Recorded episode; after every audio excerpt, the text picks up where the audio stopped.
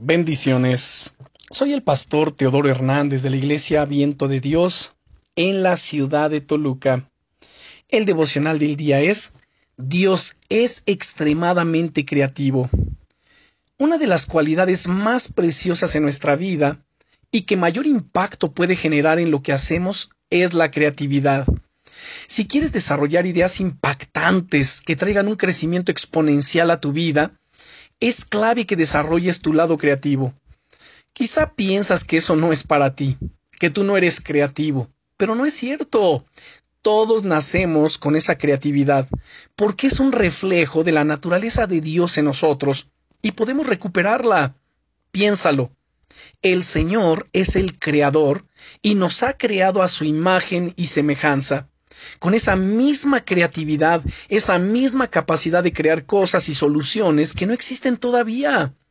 En ocasiones cometemos el error de pensar que la creatividad es una cualidad reservada solo para labores artísticas, tales como la pintura, la música o la danza pero en realidad la creatividad es algo mucho más profundo y que está relacionado con todas las áreas de nuestra vida, desde buscar una solución original a un problema del hogar, hasta encontrar un nuevo algoritmo capaz de revolucionar el mundo de la informática.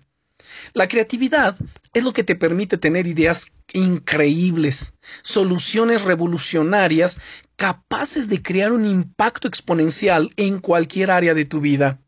La Biblia, de hecho, nos anima diciendo en Proverbios capítulo 24 y versículo 6, porque con ingenio harás la guerra. Sí, necesitamos ese ingenio en las batallas y los proyectos del día a día. Querido amigo, querida amiga, Dios es extremadamente creativo y quiere inspirarte ideas nuevas y originales en este día.